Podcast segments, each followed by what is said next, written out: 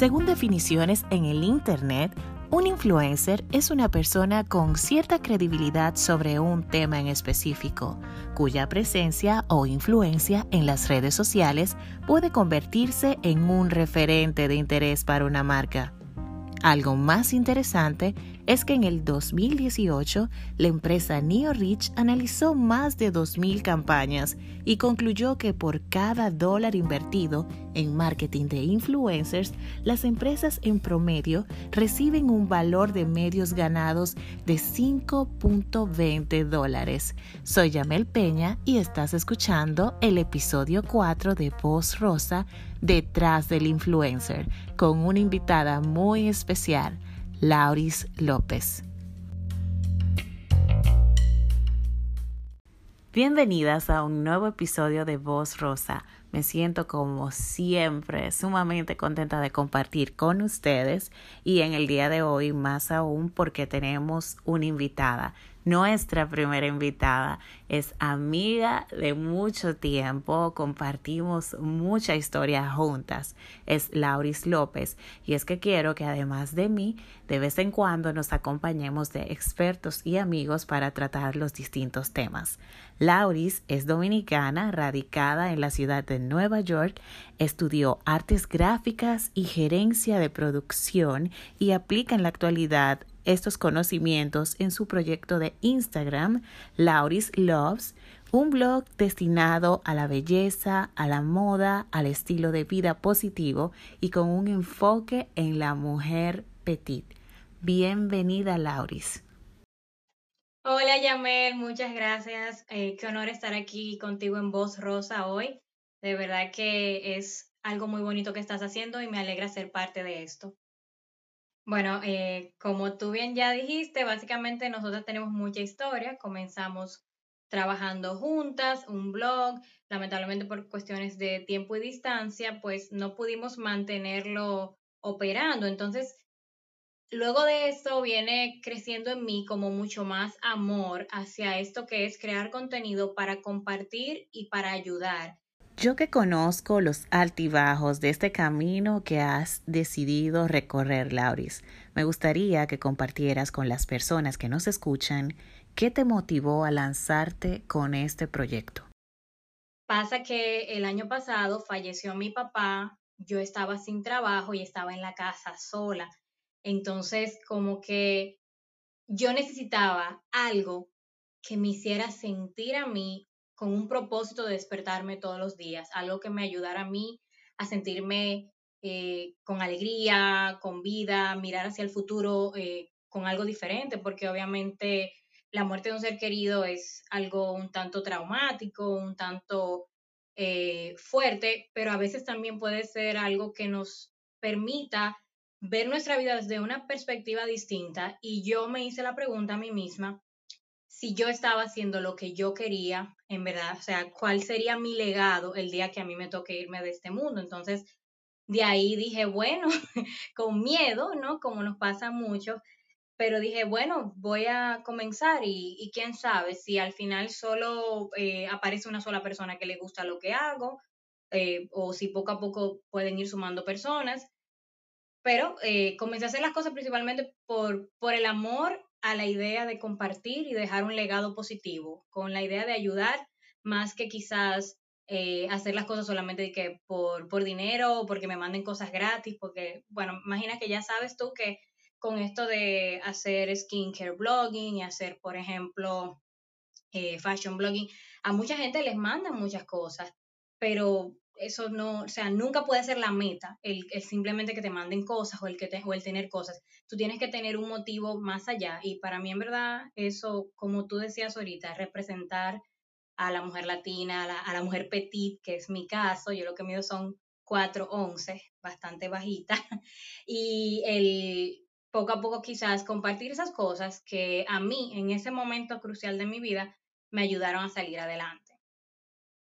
Yo realmente no tengo palabras, bueno, tengo unas cuantas ante lo que acabas de decir, porque realmente es admirable cómo en medio de una situación tan dolorosa tú pudiste encontrar el impulso para reconectar con tu propósito. Digo reconectar porque yo sé que tenías claro cuál era tu propósito, pero tal vez no contabas con las herramientas necesarias o la motivación, o a veces uno con el día a día se deja llevar con todos los trajines y pone en pausa o a dormir las cosas con las que sueña y las sustituye por las que debe hacer, no reconociendo que, como dices, en efecto, la vida es muy corta.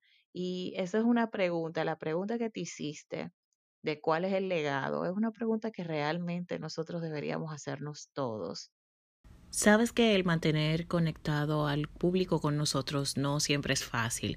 Uno tiene que estar reinventándose, tiene que utilizar estrategias, particularmente tú de qué manera mantienes enganchada a tu comunidad, a el contenido que compartes. Para mantener al público enganchado con mi contenido, yo generalmente trabajo mucho lo del storytelling, trabajo mucho las ediciones de la fotografía, fotografía creativa, me gusta mucho tomar en cuenta qué tipo de cosas veo que mi público, mi comunidad me pide. Si mi comunidad, por ejemplo, en un post anterior me preguntó sobre eh, un labial o me preguntó sobre un maquillaje específico, me preguntó sobre un producto de la piel específico, me gusta muchas veces dar continuidad, ya sea en mis posts, en mi feed o en mis stories, ¿Qué consejo le pudieras dar tú a las personas que quieren iniciar este mundo? ¿Con qué deberían de empezar o qué deberían tomar en cuenta? Bueno, lo primero y lo más importante es perder la vergüenza. Eh, hay que perder un poquito la vergüenza, a veces es uno mismo el que se detiene. Yo un millón de veces a veces veo las fotos y le veo, eh, me veo tabica en la foto. Y digo, eso, eso a nadie le va a gustar. Eh, la pongo y de repente la gente hasta la comparte, la guarda, le da like, me manda mensajes, digo yo, oye, ahora. Busca la manera de automotivarte. Tu motivación nunca puede venir de la opinión externa. Tu motivación tiene que venir de algo interior. Debe de haber algo en ti que en verdad te dé a ti razón para hacer lo que tú haces todos los días. No tiene que ser algo solamente que porque si, si tus amigos lo aprueban, si tu mamá lo aprueba, si tu papá no, eso tiene que venir de ti. Y, en verdad que es una búsqueda que a cada quien le toma un tiempo, pero que es, realmente la mejor forma de hacer las cosas, porque una vez que tú tienes una motivación real de, dentro de ti, nada te va a detener. Y lo, y lo último diría yo, bueno, pues acostúmbrese que sí, que van a haber prueba y error, van a haber días buenos y días malos. Hay días que yo hago mis fotos súper lindas y mis posts y lo publico y calculo todo, o sea, la mejor hora, el mejor día, la iluminación, todo, y nadie le hace caso a eso. Hay días que es así. Eh, pero no, no abandono la batalla, ¿ves? Porque ya es algo que yo lo hago porque dentro de mí existe esa pasión por eso que hago. Yo realmente diría que eh, también es importante que traten de comunicarse con personas que están en su área. A mí me ha servido de mucho el comenzar a hacer conexiones con personas que están haciendo lo mismo que yo.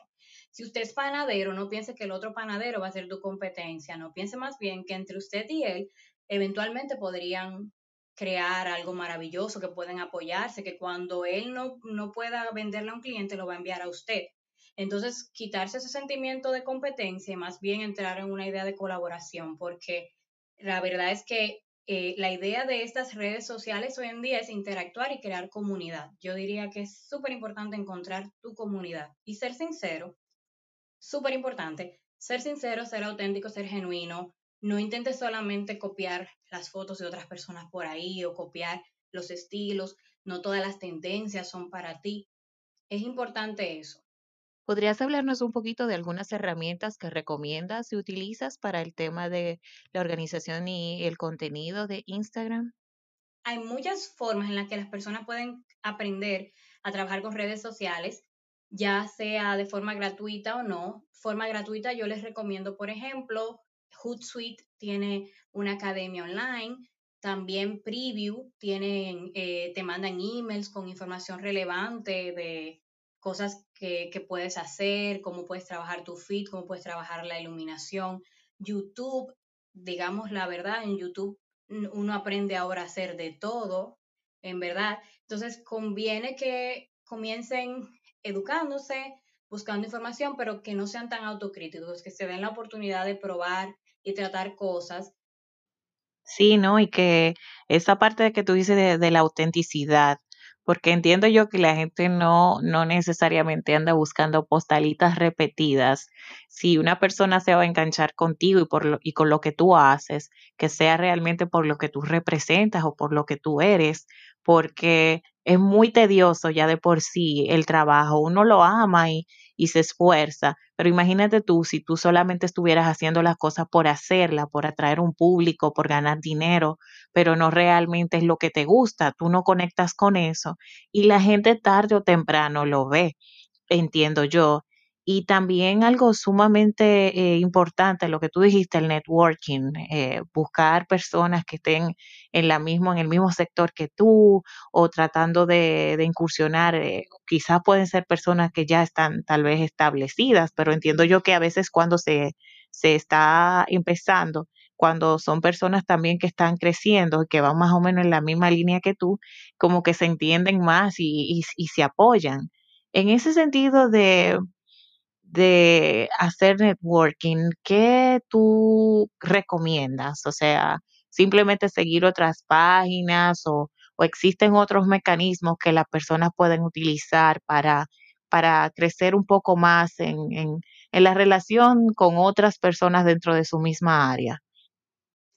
Bueno, eh, realmente a mí me funcionó bastante, aparte de hacer el networking en las redes, hacer networking fuera de las redes, asistir a eventos que tengan que ver con, con tu área. Si, por ejemplo, tú eres locutor, busca dónde hay eventos de locución, si hay una premiación, si hay quizás algún coffee break y si no los hay, trata de quizás crearlos, anúncialos y atrae a la gente. El networking es vital y yo diría que es importante eso de, de lanzarse tanto online como offline.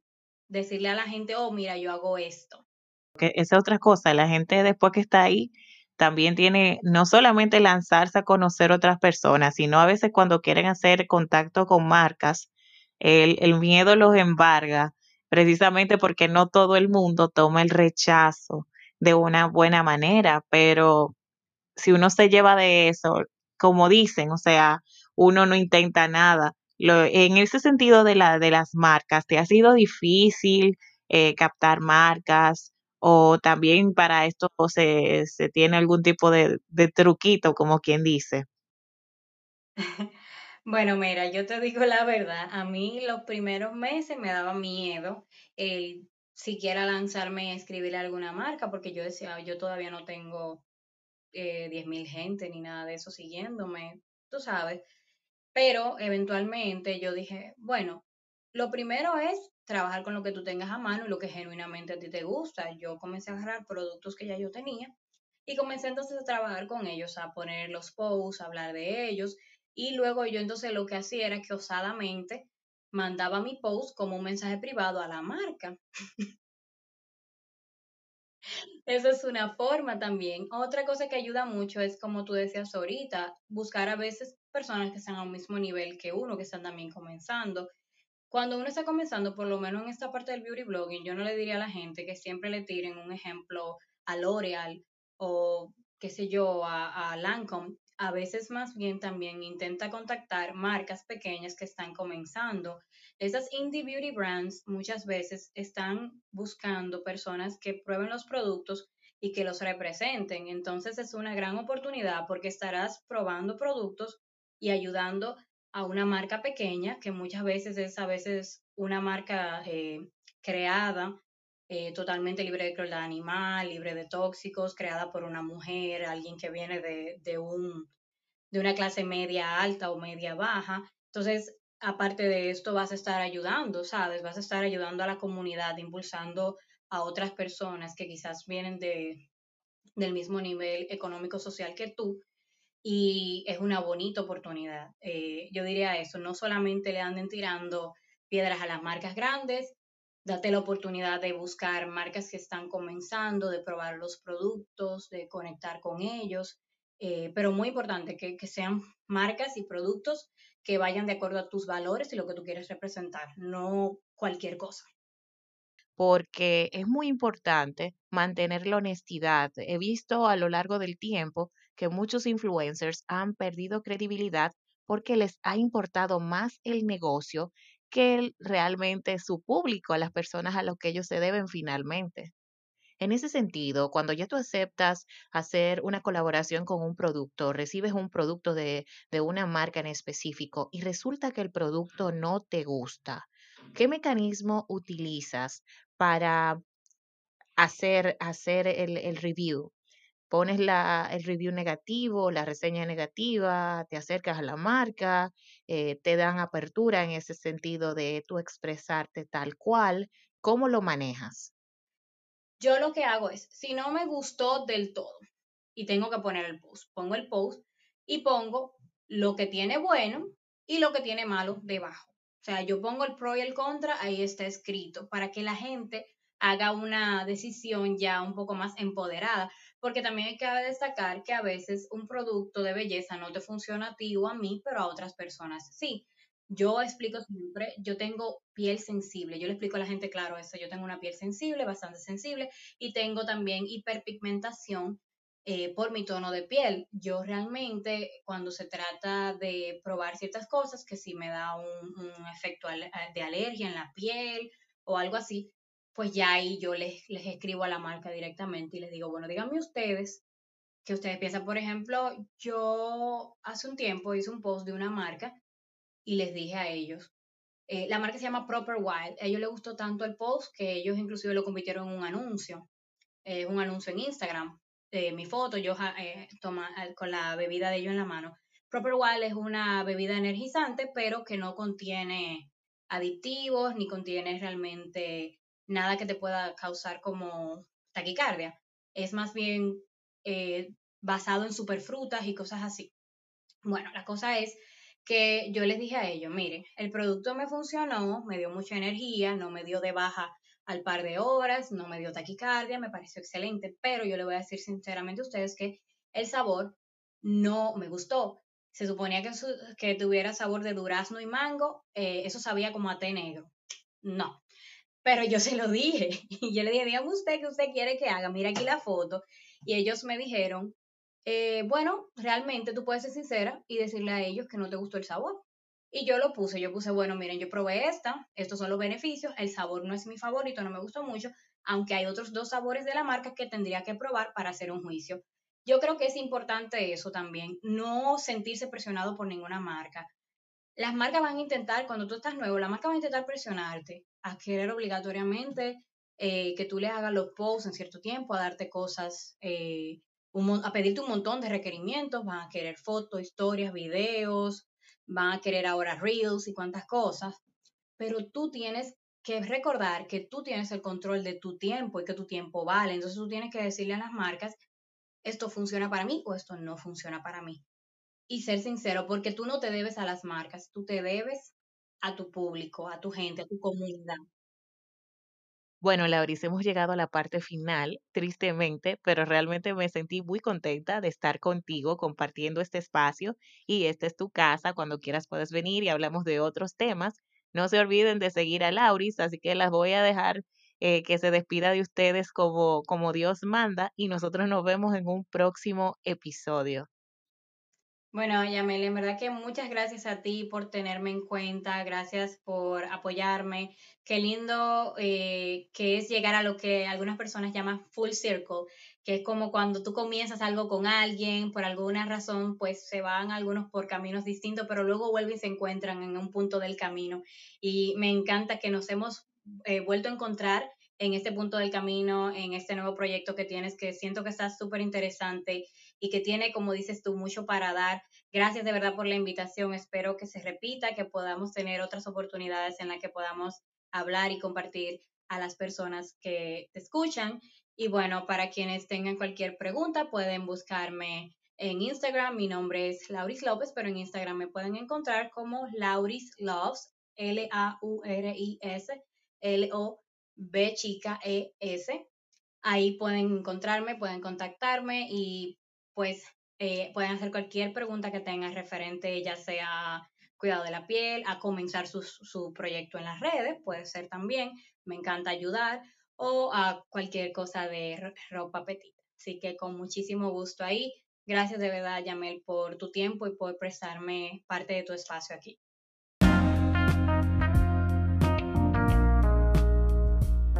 Escuchaste el episodio 4 de Voz Rosa, Detrás del Influencer. Agradeciéndole a Lauris López por haber compartido con nosotros. Tenemos una cita la próxima semana. Hasta pronto.